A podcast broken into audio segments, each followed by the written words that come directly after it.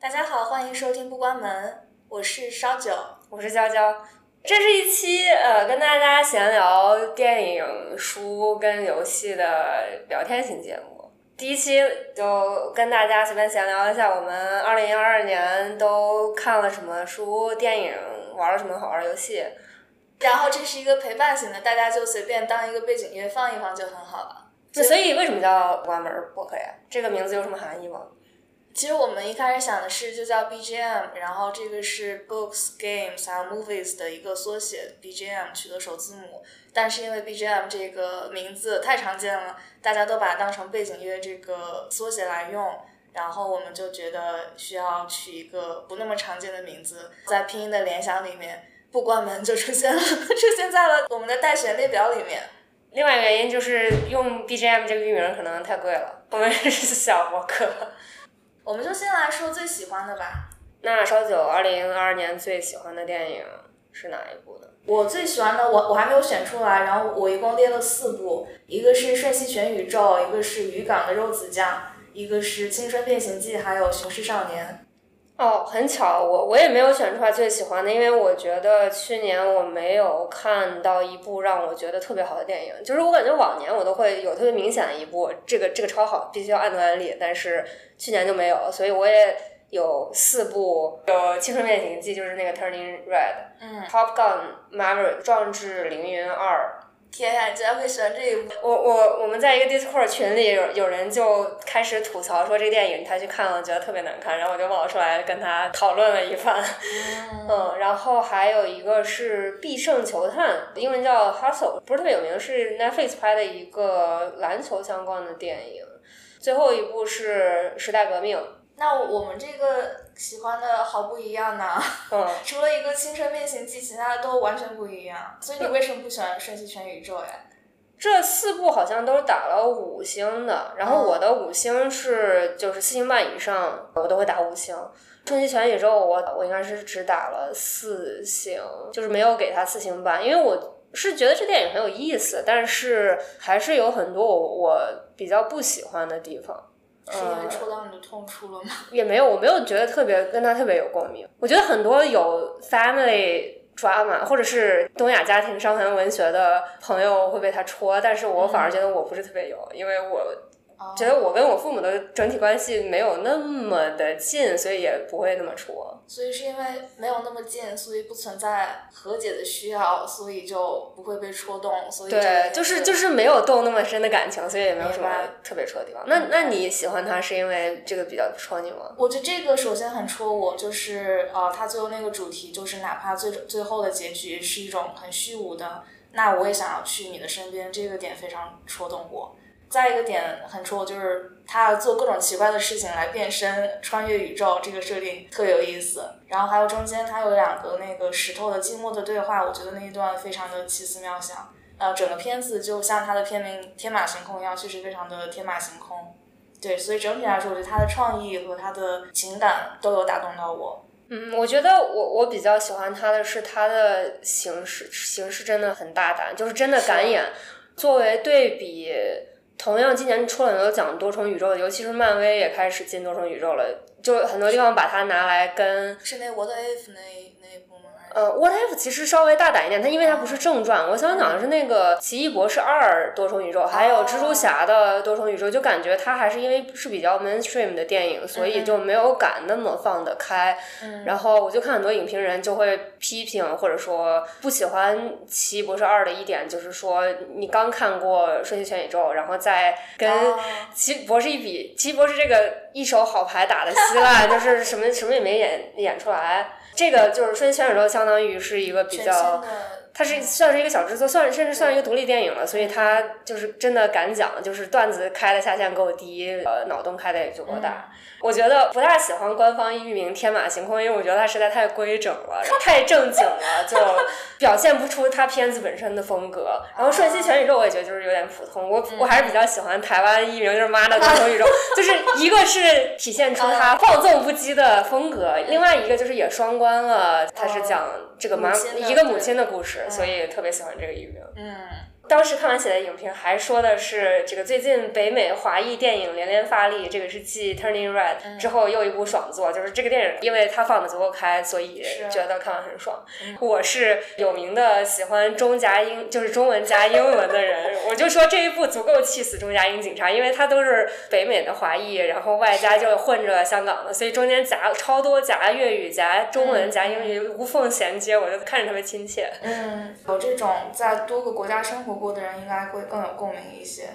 嗯，而且还有记得就是有一个片段是秀莲在穿越好多个她在的宇宙，然后那个画面里面可能每一秒里面有好多帧的画面，每一帧都是一个不同的宇宙设定，然后就有有人把它暂停下来，哦一帧一帧看，一帧都一帧发现都很有意思。嗯，然后它里面还有一个料理鼠王的彩蛋，有一个有一个故事是关于料理鼠王的，就反正是有个小动物在在它头上操作着它，操作那个哦，厨是师的，是那是个的因为《料理鼠王》那个电影我也很喜欢，所以看到那哦个就觉得就是特别特别可爱。嗯，那说完这个瞬息全宇宙，我们再聊聊《青春变形记》。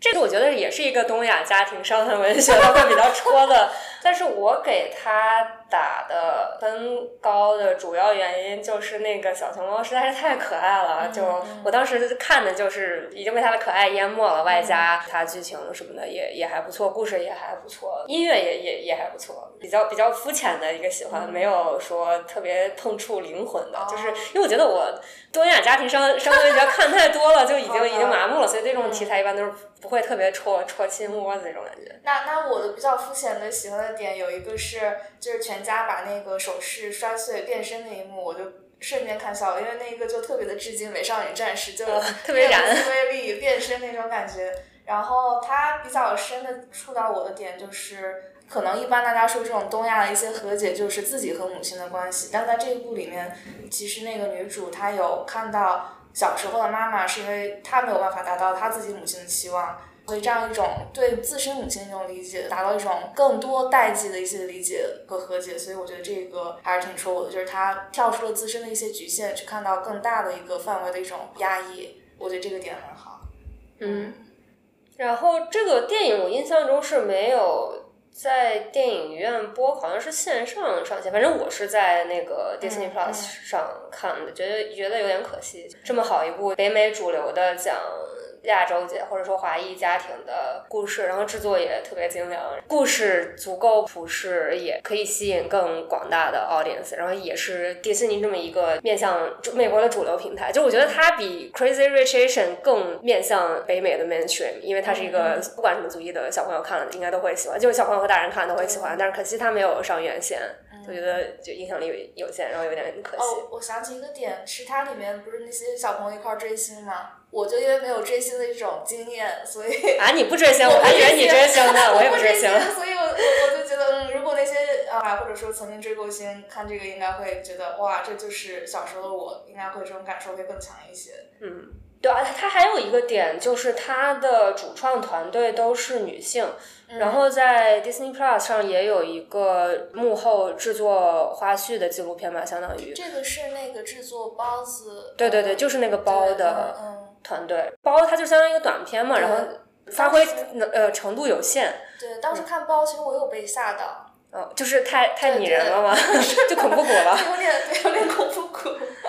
对这个片子感兴趣的，我觉得去可以去看一下那个纪录片，还蛮有意思的。他嗯讲了很多当初如何确定用的是，比如说小熊猫而不是大熊猫，讲了一些制作故事。我理解的小熊猫，它是有一些月经的隐喻成分在里面的，但我不知道这个幕后故事有有说到其他点吗？我不大记得 了，这他可能是觉得大熊猫实在是就是太 symbolic 了，啊就是所以选一个呃小熊不够猫。特对色，，嗯，对。那你要聊聊另外的李胜球探，好，这个我感觉可能没多少人看过，就嗯那这个会是你的去年看过的评分最少的那一部吗？不是不还是有评分最至少少我看过超级冷门的东西都没有评分 的。好的好的，对，就我感觉，凡是一个差不多大制作的电影，其实豆瓣评分人都还挺多。我不知道大家都是从哪儿找着这些电影的，因为这个东西它也没上院线，它就是在 Netflix 上。算是比较惊喜吧，因为我就是看到这个名字，我对篮球这个题材也没有特别感兴趣，制作的就是演员和制作团队我都没有特别感兴趣，我就像就是一个无聊的晚上我随便点开了，就是 Netflix 的一个首页推荐，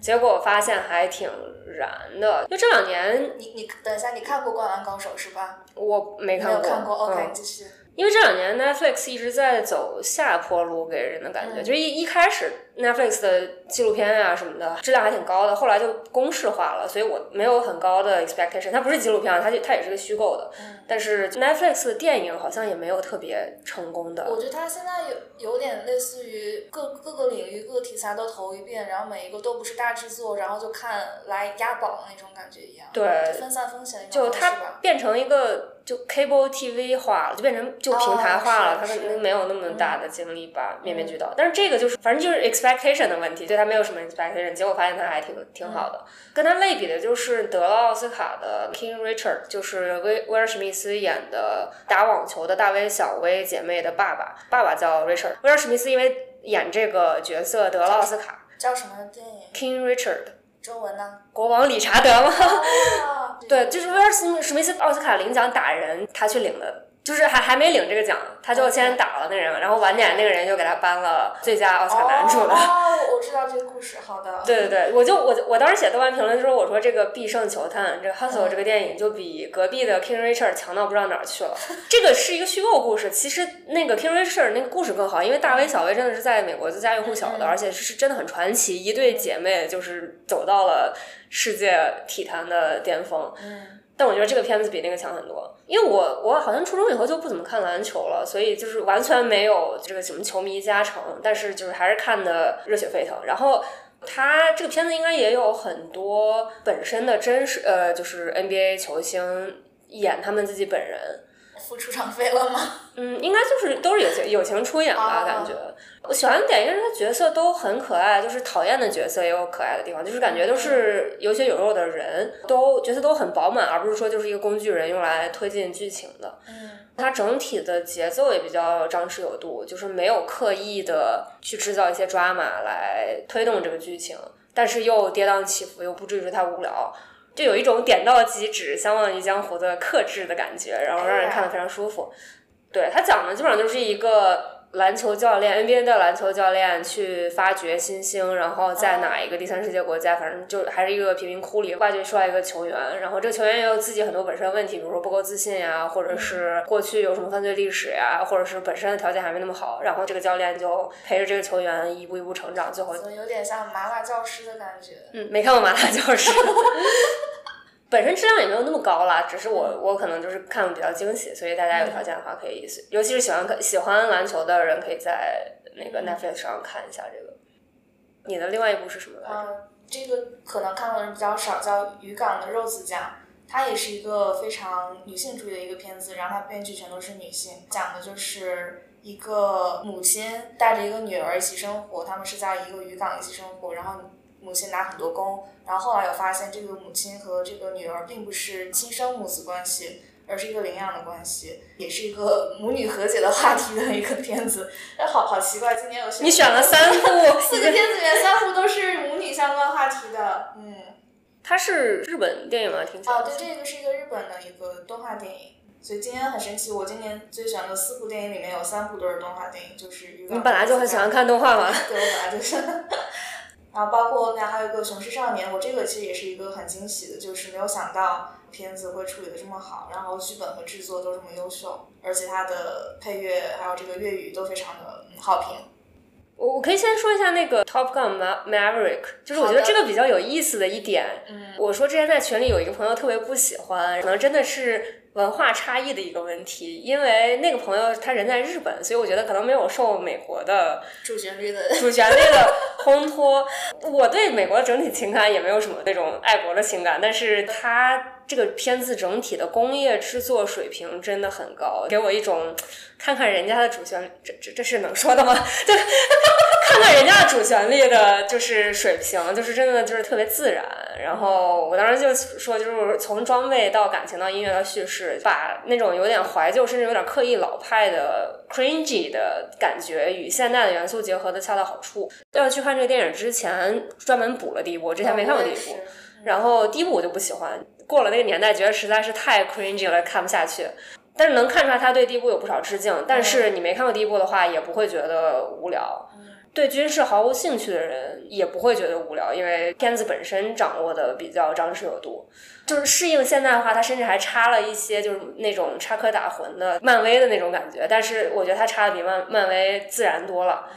整体制作很精良，然后你这种要去那种设备最好的电影院，它的战斗机加速呀、失重的效果给人的整体的感官体验就比较强。给我类似感觉的是《阿凡达》，就是我觉得我如果在家里看一个《阿凡达》资资源的话，我应该是无感，但是我在现场看那个音效什么的，就觉得整体很有气氛，就加分很多。这一部其实我也是在电影院看的，但是你是不是没有去都比？你去的肯定是五块钱的，那也周二特特啊那供。那没有，但是我记得我看的应该是二 D 的，就普通的二 D 的应该是。嗯，我也看是二 D，但是我看的是那种音效加屏幕最大最好的。我觉得这一部就是像你说的老派，所以嗯 我没有那么喜欢它，主要原因就是老派。但我觉得喜欢这个汤姆克鲁斯的还是可以去看一下的。我也不喜欢汤姆克鲁斯，我觉得他就是有点太油腻了，就啊，这样子啊。对，就他第，尤其是第一部特别夸张，就是那种邪魅狂狷的笑，哦，是的，看是得的，对，好我也觉得对第 cringy 一。第一部，但那个年代就都对那会个有这种年对男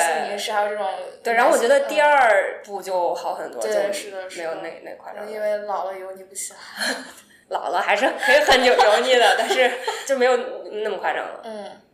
那我说一下时代革命，好的。就是我感觉我对他特别有感触，是因为之前跟某一个前任是香港人，所以一九年这个事件整个本身我全程跟下来了，所以感觉有亲自参与在里面，嗯也了解的可能比 average 的北美的中国大陆人多一些。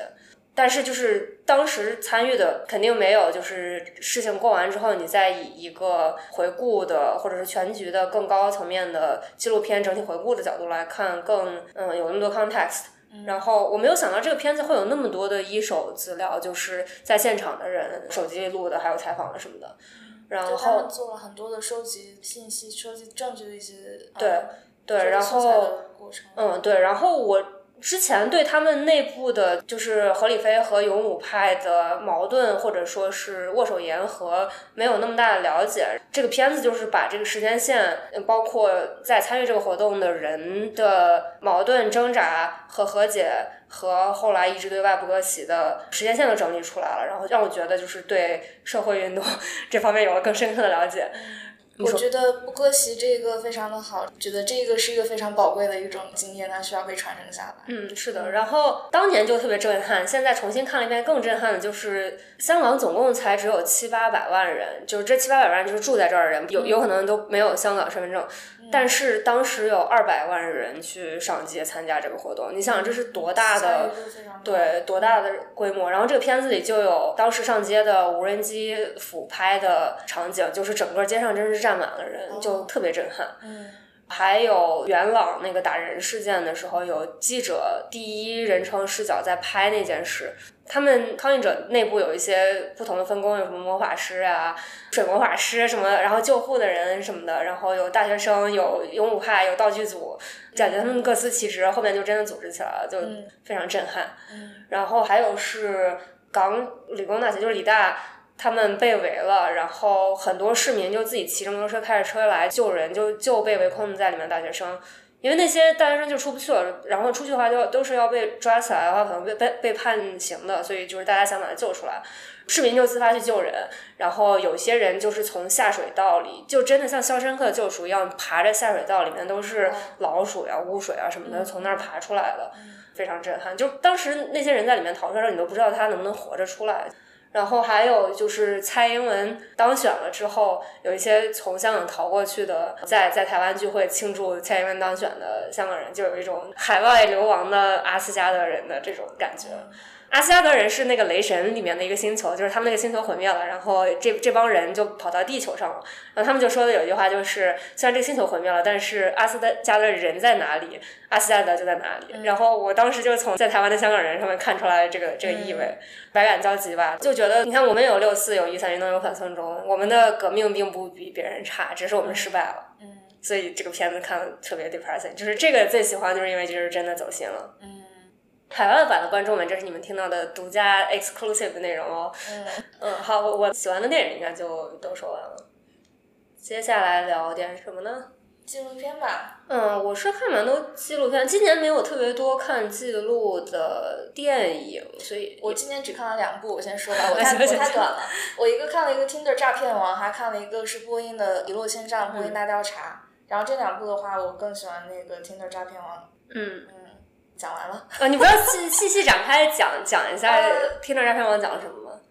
我已经不记不得。记得他具体讲了什么，但就记得是一个男的用 Tinder 这个约会软件，然后进行了一些诈骗活动，然后骗了一系列的女性。而且我记得受害者非常非常众多，他们一开始都没有发现，后来也是通过一些比较迂回的一些方式，终于发现大家都是受同一个人所骗。然后，但他他最后非常让我觉得生气的就是，这个骗子在最后还是过着跟以前一样的生活，而他的受害者女性们还在替他来偿还债务，这一点就让我觉得非常的难受。这这个片子我也蛮喜欢的，但是没有到最喜欢程度。对，这个其实也在我这边只是四星，因为我今年一共就看两部，我勉强挑一挑就挑出了他了。嗯，这个我觉得挺有意思的是，以前我平时提到杀猪盘，你都会觉得怎么这么蠢的诈骗都有人能上当。然后我看了这个片子之后，我觉得我从那那些受害者的角度来想，好像还是挺真的。就突然出现一个霸道总裁，然后你们也是坐的货真价实的私人飞机去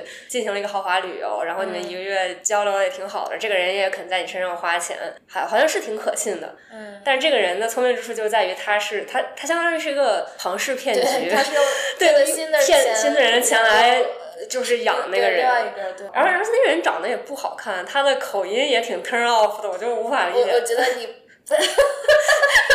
你这儿不 work，在别人那儿可能会觉得可能还是比较好的一个配偶的一个对象吧。对，然后这个片子的导演是那个 Don't Mess with Cats。Don't Mess with Cats 也是之前的一个纪录片，它是一个非常有名的，有一个北美的华裔的 gay 在加拿大被分尸了，还有啊奸杀什么的。就那个案子当年非常有名，然后但是这个 Don't mess with cats 这个就是一开始先讲的是这个人在网上虐猫，我之前有听说过，只要是虐杀动物的，一般都会有这种连环杀人的一种情。对，然后他就一步一步升级倾向，他是嗯先开始先被网上的就是爱猫团体盯上了，嗯大家就想要。就是让这个人受到一些惩罚，因为他虐猫嗯的，然后就越调查越发现越来越不对，后来就揭出来是这个案子。我当时没看简介，不知道他会是这个案子，因为这个案子当年发生的时候，我就在新闻上看到过，哦，然后我就有一种五雷轰顶的，怎么啊？嗯就是原来是这个这个东西。所以是同一个导演，嗯同一个导演，对。但是这个 Tinder 诈骗王，英文名叫 Tinder Swindler，也是 Netflix 上，大家可以去看一下。防杀猪盘啊，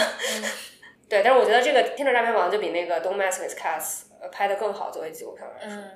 我记得你看过很多的动物星球相关的纪对对，录我片。看了很多动物纪录片，然后今年我选的最喜欢的一个纪录片是叫《科学家的模样》（Picture a Scientist），这不是哎其他的什么科学家的模样。模样？OK，这个它不是讲动物的，它是一个但这个题目这个翻译让我觉得是各种不同科学家的侧写一样。呃，它确实是一个群像的片子。哦然后我喜欢它是因为它很像是一部现实版的科学界的啊 Invisible Women、 Women，对。嗯开篇采访的那个人就说，女儿问他他为什么哭了，他说是开心的泪水，但实际上是转过来就对观众说，我走上这条道路，在未来的人生几十年被 treat like shit，这是说他选择做科学家这条路对会被当做这样一种，对对对，然后你就先很震撼，就心想嗯这个后面背背后有什么故事。嗯它的叙事也特别好，就是节节奏控制的也很好，然后选了几个不同的研究领域的呃女性科学家，基本上都是她们被男性 peer bully 或者是性骚扰，嗯有些比较 senior 的角色，她带领她的其他女性同僚组一起组织了一个活动来调查然后从数据里证明他们确实受到了不公平的对待。什么样的数据？呃，就是他们采好像采访了这个学校的，就是很多女性研究人员，然后比如说他们的办公室大小、哦他们的研究经费什么之类的，然后最后就是出了一个报告，嗯来证明这个不是我们在抱怨，就是是事嗯情是嗯真的这样嗯的。还有一个就是比较 vocal、比较 active 的做 science communication 的黑人女性教授，然后她就是比较活泼，听起来没有那么悲怆，但是感觉很有力、很愤怒。嗯。还有一个就是一个女性，她作为一个比较 junior 的，我不知道是研究人员还是 PhD 学生，去跟她一个很崇敬的导师一起去了南极的科考 trip，然后就一直被那个导师是导师男性不理，导导师是男性，然后就一直被不理，就很严重的不理。当时的他年轻的时候，他觉得就是忍忍啊什么的，但是后来向学校报告了这件事情，学校就一开始不作为什么的。他那个片子讲的也是有点先把信息藏住了，一开始让你觉得他可能是一个不了了之的结果。先开始说的是委员会决定只是 suspend 这个不理别人的那个教授，嗯而不是开除。观众和当事人都在表示愤怒。这个片子又说，但是这个学校的校长反对这个委员会呃哦做出的结论，校长是女性吗？校长是男的，然哦那后说很难得并且后来把这人给开除了。然后这个画面就刚才出现过的这个调查主任缓缓的打出字幕，他就是校长。 一开始只是说他他他是一个调查人员，他说了这个只是 suspend 的决定，但是这个调查人员一直是站在这个受害者这边的。大家就先先愤怒说怎么只是停职没有没有开除啊？然后这个片子又旁白就说，最后校长反对这个委员会的决定，并坚决开除了这个不嗯理。然后刚才在采访那个委员人又出来一段采访，然后下面他的 title 字幕就变了，说他就是校长。 对，我觉得还挺就是让人让人感觉还有有爽到，就是正义被伸张了的感觉。对，然后我喜喜欢他可能是因为去年关注了比较多女性议题，就也看了《Invisible Women》和一些其他的书，就感觉有这些纪录片能完整的记录这件事情，让更多人了解。毕竟绝大多数人就是看书的门槛还是稍微高一点，或者是你不在学术圈去了解这些新闻的门槛就更高了。有这么一个就是拍的比较好的纪录片，能让大家多了解一些这些事情，还是挺好的。嗯我还有一个 runner up，没没有选它当最佳，但是也也很喜欢，也打了五星，是一个动物纪录片，叫《海狼之岛》（Island of the Sea Wolves）。其实我觉得他们没拍的没有特别出色，但是讲的是我住的地方旁边的一个岛。点开之前不知道，点进去之后才发现这是我去过的地方，所以就比较喜那欢。那你有想去这个岛上旅游一下吗？它是一个比较荒野的，它拍的就是，哦对，还是我们还是不要去打扰这些动物了，就是好的远观就可以了。 也是那种有剧情的动物纪录片，里面也是有一个 twist。 Twist 就不用讲了，但是我嗯觉得能把动物世界拍出 Twist 其实也挺难的，对但应该也用了很多的巧思在里面。对，里面还有 CP 可以磕，反正 这个 test 相关是嗯是啊，是一那个 个 Twist Twist 对对对，然后我就磕到了，就觉得还挺好玩的。然后又又因为都是就是会脸盲吗？一开始有一点，但是它的叙述方式还蛮好的，所哦以不大脸好盲的，嗯，但是 对动物的脸盲，对啊，可能都是因为是在本地的动物，所嗯以比较有亲切感。 好的，那说完纪录片，再聊聊别的。你看真人秀比较多，真人秀绝大多数的质量都比较差，所以 可以聊的比较短。因为真人秀是当肥皂剧看，也没什么营养。嗯，但是今年选了一部难得打个五星的一部真人秀，叫《铁人料理传奇争霸战等等，所以这个是一群运动员比拼做菜吗》，？不是就是 legit 的哦厨那师这大个厨铁。 人是 跟什对，么它关系？它的英文叫 Iron Chef，这 Iron Chef 好像是，啊，铁板烧的铁人吗？嗯、也不是铁板烧，好像是当年就几十年前日本一个节目就叫 Iron Iron Chef，我不知道跟 Iron 有什么关系。啊然后现在就是美国重新拍了一个，用了当年的主持名人字哦，嗯，他就是吃的都很好，也也有世界各地不同的厨师做不同的料理，然后点评也点评的很好，摄影也很好，就是有有那种你自己吃到的感觉。就看完这个节目，就特别想出去吃一些 fine dining，就是那这个是像那种晋级升级制，最后有一个冠军之类的吗？不是晋级制的，是二就是一对一的，每场就是，哦哦，那就像十几之灵那一种，嗯，没看过那动个动 东画西。片，嗯，也是一对一的这样子，是那种指定食材之后比拼谁做菜好吃。对哦有食材那对就有是主十题哦真人版的十几之灵呀。啊，是不是就是更感兴趣的呢？快去嗯是看看的， 吧。是的，对，哎，那这种他们会怎么形容食物好吃？因为它不像那种动画里面有这种爆衣， 这种说这个好吃到爆衣的这种效果。就是他的评委也都挺能说的，哦就是啊虽然我觉得是英文文的学性非常的高，还是嗯，是词汇比较丰富了，但是我觉得英文整体词汇比较匮乏，但是他们说的还都挺好的。主持人也是一个比较 Asian 的女性的，长得像 T 一样的一个主持人，跟另外一个男的主持人，我觉得他们都讲的还挺好，就各有特色。然后每场三个不一样的评委，可能是比如说视频家或者是作家或者演员什么之类的，就是会换着来，所以每次还挺有新鲜感的。那赢的人会获得什么吗？赢的人好像最后会跟更牛逼的厨师进行比拼什么的，反正奖不是特别重要，没有特别关注那个结果，啊嗯因为我感觉大家做的好像都挺好的。听着好像就很好吃。我这边我就只看了《乘风破浪》第三季，并没有很喜欢， 但是我没事儿，没事儿，没有这个这个条目没有的话开始空缺，就是不一定要有。但是我确实迷恋余文乐，迷恋了很久，得到了一些迷恋的快乐。你不是不追星吗？刚才我不追星，但是余文乐，嗯，不过不过过了过了一阵子之后，这个就已经破灭了，因为我的音乐人朋友啊，这段等会儿剪掉吧。 我音乐人朋友说，余文乐只是一个合格的乐手，但是他作为一个音乐人不是很合格。你不用演，这个算是行业内幕，算是我们、哦我这样们子节目好的的就是内幕，挺好。你又没说你哪个朋 友是吧？那说一个你有我没有的项目，可能你有动动画看的比较多。呃，对我动画我列了两部吧，一个是《电锯人》，一个是《夏日重现》，这两部都很好看，然后也不想剧透剧透太多，大家可以去看一下。然后《电锯人》的话，它是一个非常反传统的呃反套路的一个设定。会看到男主他是跟其他的以往的这种王道非常的不一样，就他是男主拯救世界的出发点完全是满足自己的私欲，然后这样的话就他的各种行为都非常的反套路，就看起来是很有意思。不过我个人觉得他的漫画比动画会好看非常多，所以会推荐大家先去看漫画。另外一部是《夏日重现》，这一部也是一个非常优秀的作品，我觉得已经很多年没有看到这么优秀的一个悬疑向的、推理向，然后有一些惊悚元素在里面的一个作品了。我也不想剧透太多，大家可以去直接看，不会失望的。你如果你失望了，你可以过来所以这抓着网线来打我。这这个就是按按头安利的。这个是按头案例，是的。嗯，我没有看太多动画，就是我我感觉我看动画跟你的也不是一个门类，我可能就看一些比较欧美的动画，不会看太日本的。但是就既然我说欧美也看，你说，你说。既然说到这儿了，就可以下一个分类就是剧集，因为我看的、嗯我我剧集选的最喜欢的是《爱死亡机器人》第三集，就是它也是动画嘛。你们为什么给了给了我一个很不屑的因为眼《神？爱爱死机》第三季，我看了其中两集，我就决定这系列我就不不继续看下去了你。看哪两集你特别不喜欢？一个是一个女的，然后扭来扭去哦，跳舞的那一集跳舞的那一集，吉巴罗，那个好像是网上评价最高的一部。我我个人不喜欢。嗯，就我没有那么喜欢那一集。嗯，然后看这个之后，我就觉得这一季有点不知所云，我就觉得我先不要看下去了。嗯嗯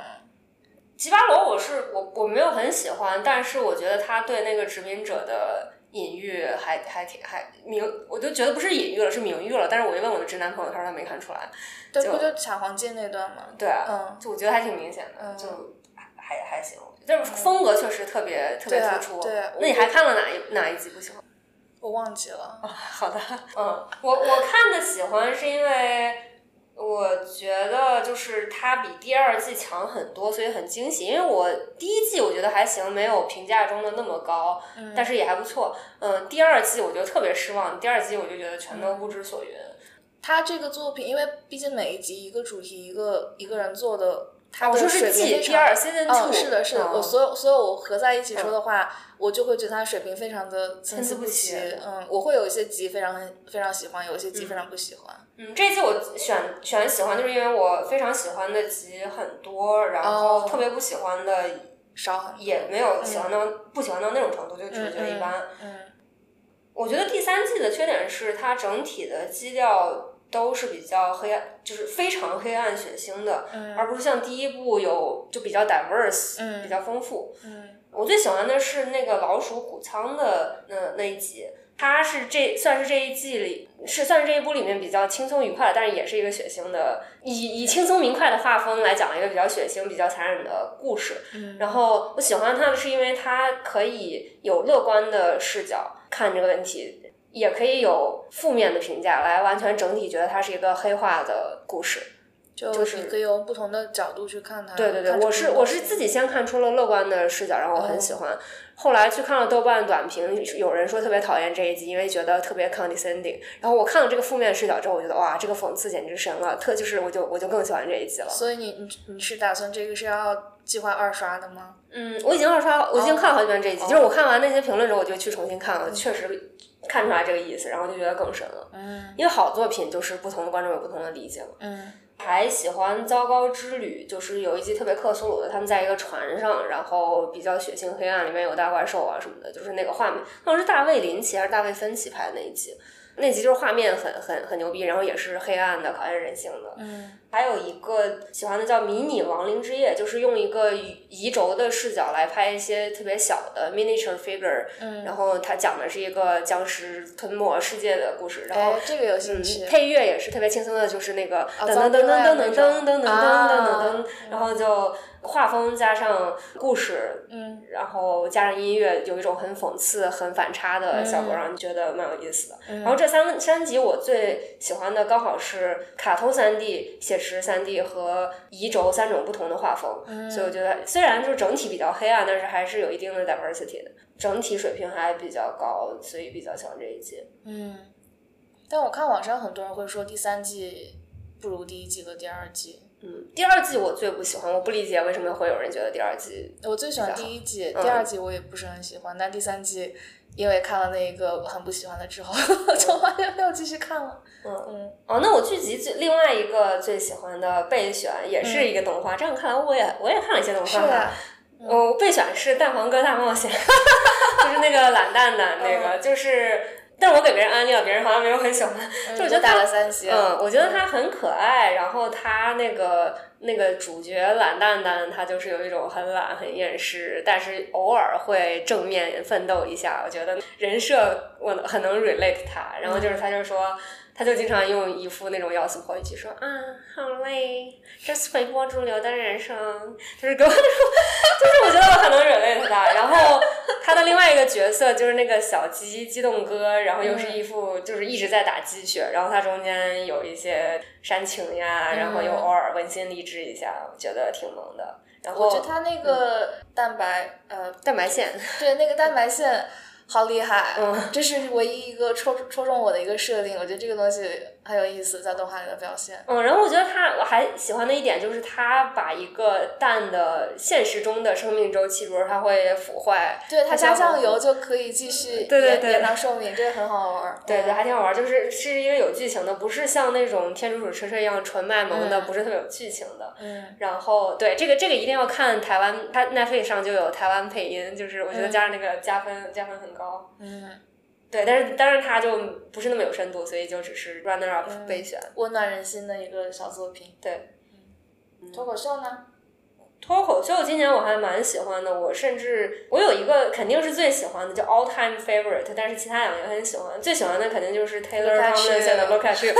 这个也是就是我后面看有什么二刷、三刷、四刷的，这个、嗯这个东西我总共至少刷了五遍，然后将来肯定还会再看，就是嗯每、每遍看都有新的收获。然后我也成为了 Taylor Tomlinson 的忠实真爱粉，嗯看了去看他看了两次他现场，然后对，就是《Look at You》，他就是讲的主题应该是 mental health 吧，然后是的他有一些非常精妙的比喻，比如说是游泳浮圈儿的那个比喻，我就觉得特别牛逼，比喻特别厉害，然后每个段子都有比较多的 twist，然后也嗯有伏笔，也有煽情的，也有搞笑的，嗯也有黄段子。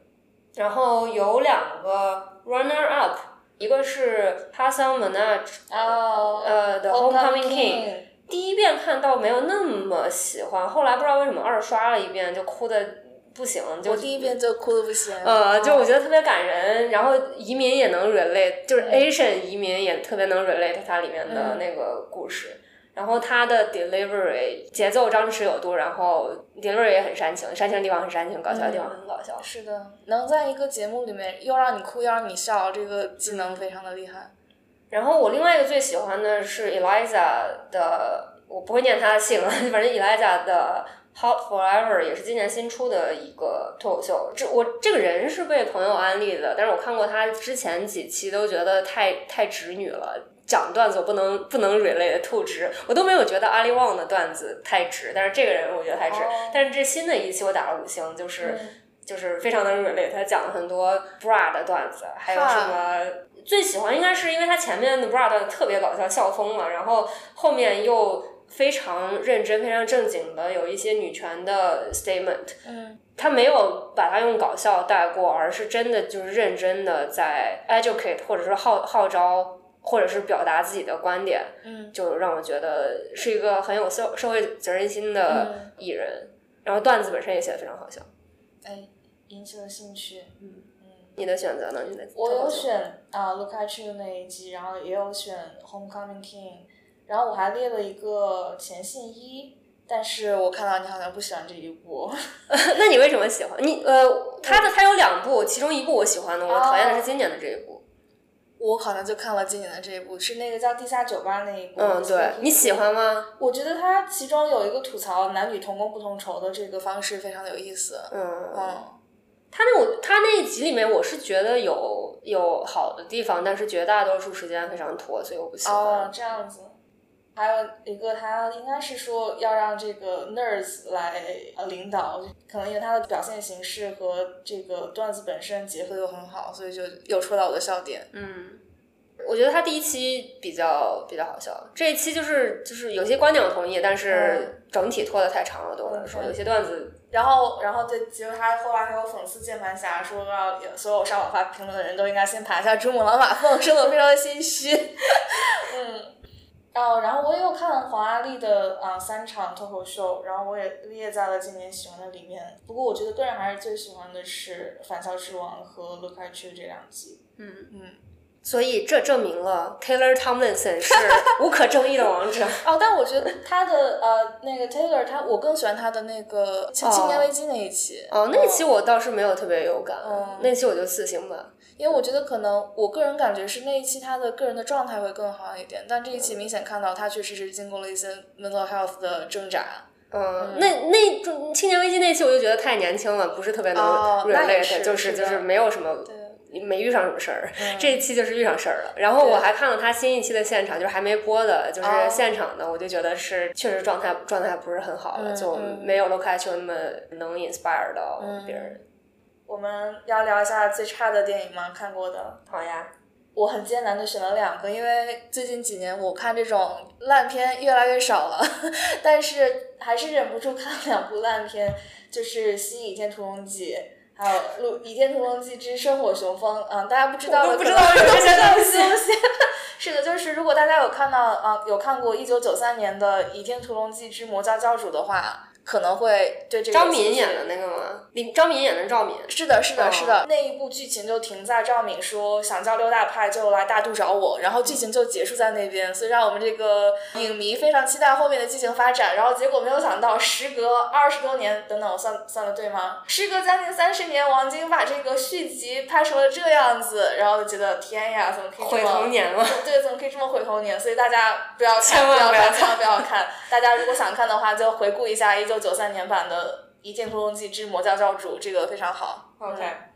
我都不知道有有新的这个这个东 西存在。嗯，还有一部是什么？啊、它是两部，因为它要拍续集的话，必须把《倚天屠龙教之魔教教主》这一部重新拍一遍，然后再接上新的，因为他不想换演员，哦所以这两部都一样的差，就是 他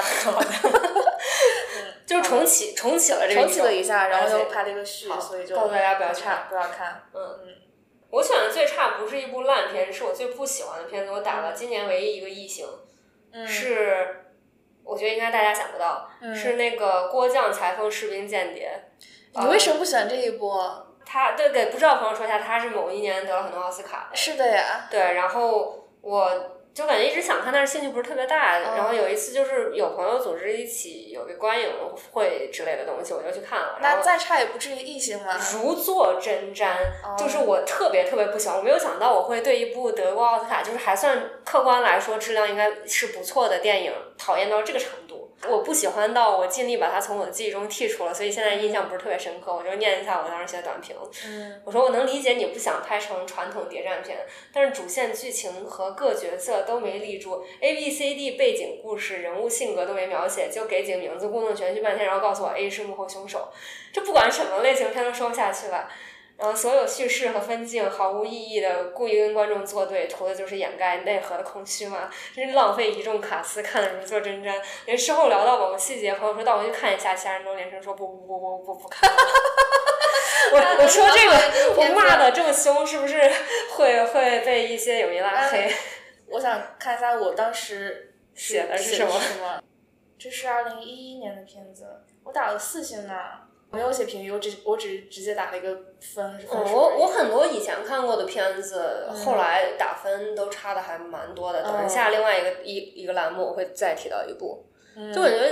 以前小时候看片子，可能脑子还不清楚。我有时候看一些当年是，比如说十年前写的影评，就是 cringe 到不行，就是特别尴尬。大家都都这样。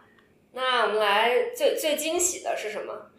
嗯，我惊喜，我其实挑了三个，然后其中一个是电影，两个是电视剧。电影的话是一个印度的片子，叫《星期四》，因为它是非常的，嗯，这个设定非常的妙。它的总理是个女性，但也是为了这个剧情的发展吧。因为我我后来想了想，如果说这个总理是男性，那我确实会很难想象这个故事会怎么进展。然后我觉得最最惊喜的点就是，我没有想到在印度也有这样的女女性议题的电影。为他们鼓掌。印度还蛮多女性一起电影，你有看过那个《德里罪案》吗？Daily Crime，我来查一下对，它是 Netflix 一个剧集，讲的是就改编的是印度特别有名的一个公交车轮奸案，然后它哦，被 Netflix 拍成了一个 True Crime 的剧，然后那个剧我也当年应该是打了五星的，我按我头标安利了好多人了，。我标了想看，对，但它最近出了第二季，我还没敢看，因为最近心情比较差，不敢看沉重的片子。这样子， 我最惊喜的是，我选了两部，一部是 Cyberpunk，呃，Edge Runner，、哦这个我还没有看，我按头安利了你半天都没有还没有看。看，那我对我我惊喜不是说因为它本身质量有多高，我实际上这个片子我打的可能是个三星半到四星之间吧。呃，但是惊喜的是因为我对它的 expectation 太低了，就是 我其实还挺挺喜欢 Cyberpunk 那个游戏的，嗯就是虽然很失对那个游戏很失望，但是我觉得它玩儿还是好玩儿的，只不过大家的 expectation 因为太高有了五十三在注意在前，所以太高了。嗯，然后就觉得这世界观能改出什么好游戏啊？结果，然后一进去一看，发现它居然不是一个欧美漫，是一个日漫。嗯就我看日漫也不多，所以我就对它 expectation 没有很高。结果就发现还挺惊艳的，尤其是第一季和、呃第一集和第二集，尤其是第一集那个就是把那种 cyberpunk 的高科技低生活的社会普通小人物的苦难刻画的特别淋漓尽致，然后比、在这个程程度上比游戏刻画的强多了。感情戏也让人有想象空间，而不是这还有感情戏它主题是一个感情戏。哦，我对这个感情戏的赞美仅限于第一、二集，后面就崩了。我本来看了第二集，可觉得是五星预定了，然后结果中期它就变成一个普通的少年漫的感觉了。哦然后，但是也有很多游戏的设定让人就是玩过游戏的人会会心一笑，所以我觉得中期有四星。没想到到第三部分就变成了那种我心目中的传统恋爱脑娇妻文学刻板印象所以就是五星到四星到三星星，，对，嗯然后就没有魅力了。然后稍微有意思的一点的设定就是，游戏里的一个敌人的设定是那些呃，因为装了太多东西而精神失常叫赛博疯子。在这个动画里，他把这个设定扩展了一下，深化了一下，嗯，就是这个设定相当于是变成一个动画里的核心设定了，嗯，觉得挺有意思的。这个日漫化之后的设定比游戏的设定相当于更加高模了，就是脑洞开的更大了，更加不高修模是什么意思？没有那么硬科幻了。哪个高哪个模？高级的高，魔法的魔，啊，高模，对对对，就是更不合理，但是更爽，更天马行空一些了。觉得你觉得是这个改编是合理的？就是作为动画来说，它更激动人心一些。嗯，然后看完这个，确实就是特别又又想重打游戏了。然后我很甚至很多不打游戏的朋友，因为看了这个这个动画而嗯想要去、去了解一下这个游戏，所以我觉得它先买先 看。对对对，给我来说对我来说比较惊喜。嗯当然，我对我惊喜的原因是因为我的 expectation 很低。嗯嗯现在你们被我这个对风高的这对个那 expectation，那我们的可时候能也没会那觉么得喜欢三星，嗯，对。最惊喜的第二个是《爱情神话》，因为我哦也是对它的 expectation 非常的太低，低哦就是 OK 听这个名字，然后看这个卡斯，觉得就是一个特别俗的嗯都市爱情剧。看了之后觉得，哦，还行，就是一个中年离婚局，讲的还 挺挺接地气的。你刚才说说了你的惊喜了吗？啊，我说了一个星期四，还有另外两个电视剧刚刚没有讲，一个是《开端》，一个是《义乌志》，都非常的有意思。开端应该已经很火，大家都知道。义乌志可能看的人不是很多。还有讲了一群人用各种你日常中常见的一些物件，但他们是有一些特殊的魔力的。哦，异然后物质是对交换物品，不不不是义啊、不同的那个义，求同存异的义，哦物物品的物，然后志志怪小说的志。我脑海中你说这个名字，我想象出的是浙江义乌的那个地方，我以为是他是讲小商品的。嗯，然后这个是应该算是奇幻剧吧，然后他们的团队是毛片的团队来制作的，所以毛片的团毛呃制作了毛片这个电视剧，毛片，毛片就是一毛钱的毛，然后骗子的骗，然后这个我非常期待第二季，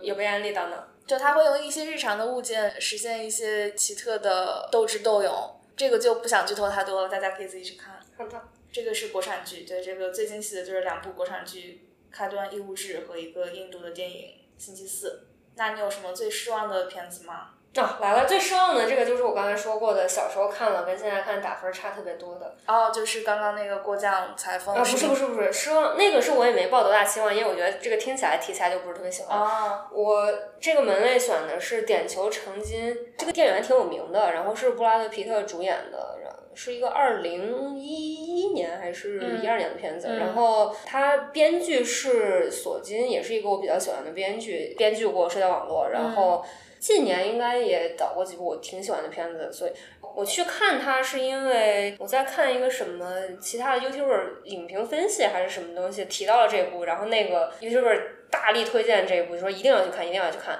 我就当场就去看了。看完之后就、嗯因为期望太高了，所以特别失望。这个片子本身是好看的。对我我打了四星，其实、嗯我当年第一遍打的也是四星，而且我是去打分的时候才发现我当年已经打过了。哦，嗯、但是我现在非常不喜欢它，就是我觉得它时隔十年之嗯，后再看，它还是好看的，但是我跟这个片子传达的故事，或者说是他想讲的东西来说，非常不对路。我就以为是他都讲了一个数大数据分析是可以如何是的，我觉得故事 本故事本身是有意思的，是很好的一个故事，但是我觉得他一手好牌打稀烂，当然也只是我觉得打的烂，人家得了很多奖，嗯我完全不能认同片中的任何人物塑造和角色曲线，嗯，就是你说的指的是这个价值观不能认同，还是说不是价值观不能认塑造同，的是他方塑式造的方式塑造的对很不好嗯。就是故故事本身，我觉得是一个很好的传奇故事。然后对，嗯，像像我是对棒球和数学毫无兴趣，但是我也认同这是一个好 故事。嗯但是片子本身给我的感觉是拍了一个个人英雄主义的电影，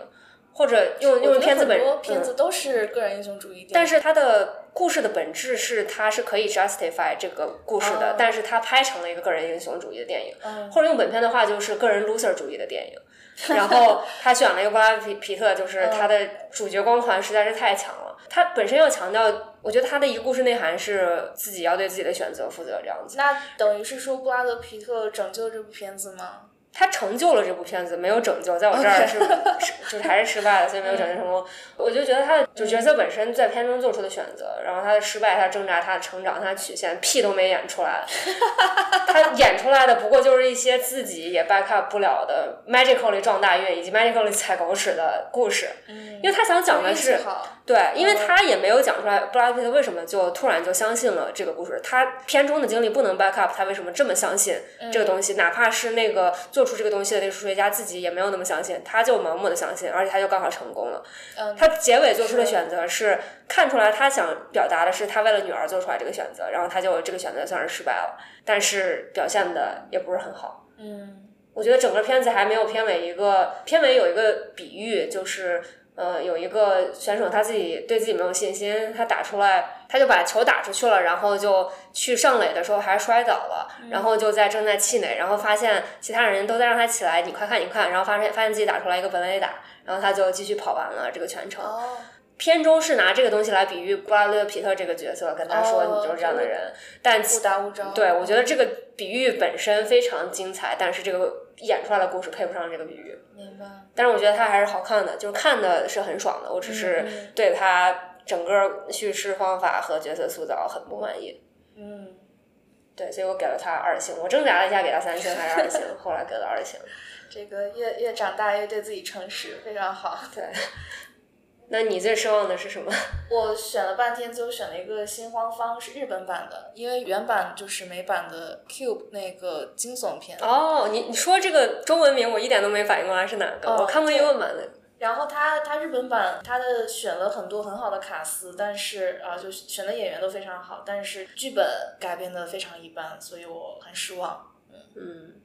原版的我觉得还蛮值得看一下，就是对是的，虽然是一个恐怖片，就是我忍着，我我是一个特别胆小的人，但是我强忍着看完，我觉得那个设定还是很有意嗯思。是的，，它设定非常有意思，而且它有很多的隐喻在里面，所以嗯，推荐大家看《新荒方嗯 Cube》还有另外一部近年的片子很像它，就是那个 Netflix 拍的西班牙的那个垂直下降还是什么，反正就是有一个阶梯让它一直下降。那个应该是我某一年也是一个恐怖的，它就是把所有人放在一个哦饥饿升降站台梯是，吗呃，饥饿站台，对对对。嗯然后也是有很多隐喻在里面，然后也嗯挺、挺恐怖的。我觉得那两部有一点点像，都是这种高概念的、哦高隐喻的恐怖片。但其实我因为看过 Cube 之后，我看《饥饿站台》其实没有那么戳动我，我只给了三、哦那我是先看的《饥饿站台》哦， 明白了，对我，我好像他应该在我某一年的最喜欢的某一个门类讲，我我我嗯嗯胆子特别小，所以我看的恐怖片不是很多。嗯，那我们来下一个 名对名字最长这个门类，我觉得好好那个。对，因为我们为了增加一点趣味性，然后我们呃想要讨论一下这看过的名字最长的电影或剧。然后我我我一共我有三个备选，最后选了一个明显的最长的，我先念一下哦。一个是《这是恋爱》，叹号，《不良少年与白手杖女孩》，啊这是第一部哦。第二部是《窗边女孩眼中对街的屋中女子》， 然后这个英文也非常的充满了各种的介词，给大家念一下：The woman in the house across the street from the girl in the window，我可能看过这一部剧，我感觉所以非常的神奇。然后最后一个就是这个是非常显然的是他就是赢得了这 这此奖项哦，他的名字叫做《因为不是真正的伙伴而被驱出勇者队伍》，我还没说完，逗号。流落到边境展开慢活人生，好，这个就是全部的片名，非常的长。它的日日文原文啊、也是非常非常长，大概都有一行左我右。以为你下面要开始念这个日文名字。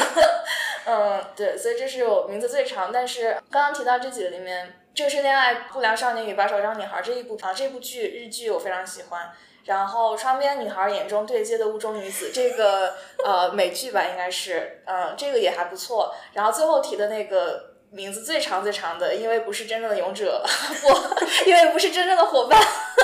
而被逐出勇者队伍，流落到边境展开漫活人生。这一部大家就听个响，听这个听个热闹，这个名字非常有意思，嗯，片子非常一般，大家没有必要去看。我觉得这个趋势非常有意有意思。我记我一开始真的以为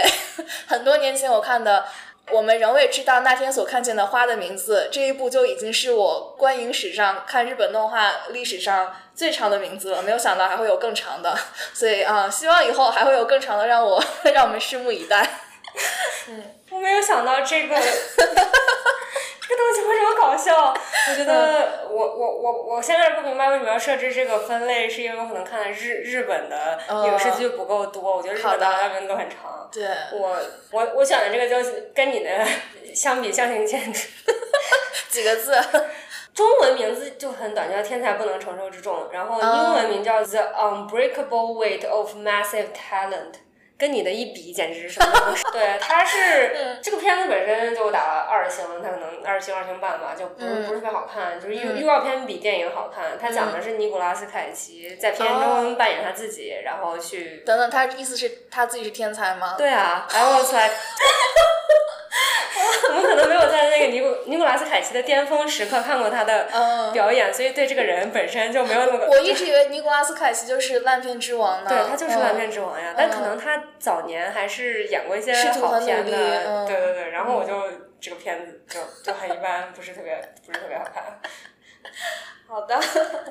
呃，时长最长的，我我觉得应该是《阿凡达》是对知阿道的。凡达对嗯，那我们 我我本来看到这个分类，我犹豫了一下，是我比如说一个剧，我我就年初看的，年尾又再看完了，还是说这个本我身觉得最应该长？算本身最长吧，但剧本身好像多少集多少集，嗯，有没有办法对不计大算？公平就算电影。算电对，《影。阿凡达》这个东西，我看它，我我我一还百是九注十射了三一百九十三分分钟，是的对。嗯我觉得它太长了，就难怪很多人会不喜欢。就如果你没有在最好的音效，或者是有是这的种私密互动的话，确实是拉拖的有点太长了。我嗯觉得，我最后确实有点坐的屁股有点痛，但是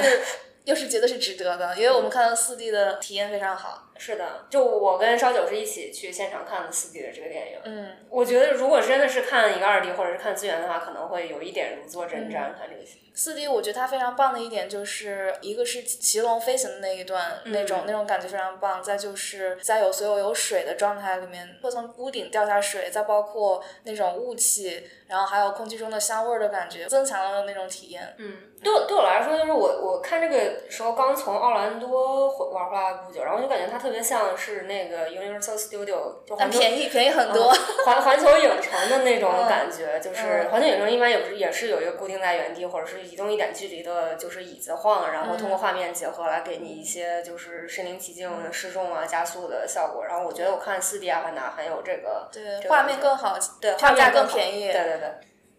那你有什么想要二刷、三刷、N 刷的？这这就不是想要，就已经刷了。刚才已经说过， OK 就是 Taylor Tomlinson 的《Look at You》，就是嗯真的是每看一遍都有新的收获，而且刚好认识人身边里有觉得他的段子特别贴切的，所以可能跟个人经历有关。我在这边列了几个老剧，因为刚好是我今年重刷的《情深深雨蒙蒙》《还珠格 格》，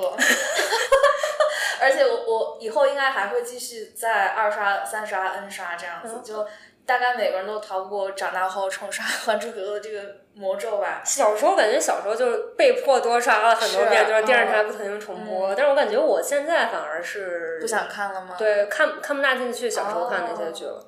我觉得它非常好看的点是，可能小时候就随便看看，但长大之后就觉得里面的所有主角们非常的有生命力，而且他们的这种热情会很有感染力。琼瑶其实非常会写戏剧冲突，所以这也是为什么当年那么火爆全国，一一直想要知道接下来会发生什么。琼瑶剧就是有一个很强的一种魅力所在吧。嗯，但是我觉得可能有些当年的当年觉得没问题，或者没有去想这些问题的价值观，现在可能看不下去了。我就记得前两年有一个特别火的重放那个《情深深雨蒙蒙》的一个段呃一个片段，嗯如萍和杜飞去一个人的医院想要哦救、救小猫救小猫对然后是就的嗯特别拉住那个医生在无理取闹，对就对简直觉得受不了。嗯当年杜飞。还是我最在这个剧里面最喜欢的角色哦呢。现在一看就是，嗯，当年真的是没想那么多。是，这个确实是。嗯，下一个看过人数最多和看过人数最少，这个这个题是烧酒出了，但是据他说他自 己把这个割了，他懒得数。但我后来我数了一下，我嗯觉得人数最多应该就是《瞬息全宇宙》，我看它有几十万的评分，几十万人有有参与打分。你你有看到更多的吗？嗯，我的是爱情神话，它有六十六万。哦，那我也看了《爱情神话》。对，你看你没认真数，我可是挨个儿数过去的。 天呀，给你增加了好多工作量。对， 你是自己挖坑不填，别人掉坑里了。嗯，那我看过的最少的是呃，让我聆听爱的声音。这个片子只有一千六百一十一人评价，截止到今天录音的时间。他讲什么的呀？它是一个日本电影动画电影，讲的是人类和一个 AI 的歌手之间的故事。好的，那他值 非常值得小众值得看吗？嗯，我觉得还可以你。打了几分？我我还挺喜欢的，因为这个里面那个 AI 非常的喜欢女主，然后她多年的寻找和等候，只是为了让女主获得幸福。然后这个虽然特别的人类中心主义吧， 但是这个片子它的声呃它的歌还挺好听的。我怎么感觉就是日本剧或者动画里面有很多这样，或者漫画有很多这样的设定，什么机器人，什么对因为天使心，是呃啊，人形电脑天对使对心对对对嗯以我对日日剧或者动画或者漫 还有画什么为数不多的我的了机器人解女友，对对之类对，还有的什么东西龙女仆的小林，呃，小林家的龙女女仆仆， 对，就感觉嗯这都是这种画风的。应该是一个非常孤独的民族吧，所以需要很多这种幻想中的能够提供的陪伴。但是如果你在真人身上，可能这种东西又比较难以寻找。这这样的社会感觉马上要来的呢，就是我们 AI 已经去在这年，样对的对对。现实中了， 嗯，对，我看的人是最少的，因为我看很多莫名其妙的 Netflix 真人秀， 所以这个就是少到豆瓣上没有评分，就是人数不够的话，它会不写评分。然后下面有九条短评，是叫《设计迈阿密 （Designing Miami）》，它是一个 interior design 真人秀。哦， 嗯就是与其说是真人秀，不如说是俩主角秀恩爱。她的底啊赞我觉得非常土，也不是非常土，就是比较土，我觉得不是很对我胃口。但是女主长得特别好看， 女主是一个那个拉美裔的，她的大浓妆我不能接受，但是她淡妆时候长得好好看。然后那个男主也挺可爱的，他们两个都是 interior designer，然后在两家开自己开了两家不同的公司，哦，然后哎，这个什么夫妻档还要对计算钱怎么就说来着各自有各自的事业，然后在的职业阶段也不一样，风格也不一样，就是。故事可以为了女主的颜去看，但是不要为了看室内设计而去看，是吗？我觉得是，好的，当然我也没有什么审美，所以说不定他们的是厉害，我也不知道呢。反 正我觉得一般。主线是他们俩的爱情故事，嗯他们呃和职业故事，然后中间插一些设计给后世设计的故他们事。多大呀？那二要么就是二三三十十左右吧，三十左右吧。他们都有自己的 business，所以应该就不是特别年轻的那种。嗯对，下一个分类， 最按头安利不看有劲。嗯，我这边列了好多部呢，我这个如果是去年问的话，我有明确的一步，今年其实不是特别有。去年问的话就是 The Last Duel，我 literally 给别人给好几个人说过，你要是不喜欢我们就有劲。嗯几个人在我的淫威之下就给他打了高分。 嗯，这个里面我有列《瞬息全宇宙》《二十五二十一》《梦华录》和《青青日常》。呃，我写的是就是《Look at You》和《Homecoming King》，就是那两部脱口秀。太好了，太好了，我剧比较难安利出去嘛，就是哦有道要理时间 commitment 太长了。脱口秀好的就是轻松的，就是你吃吃饭就听了。 好的，那我就降到一部，就是《瞬息全宇宙》好好了。了，那那看过了，还没有有劲，这个节目可以不关 门了。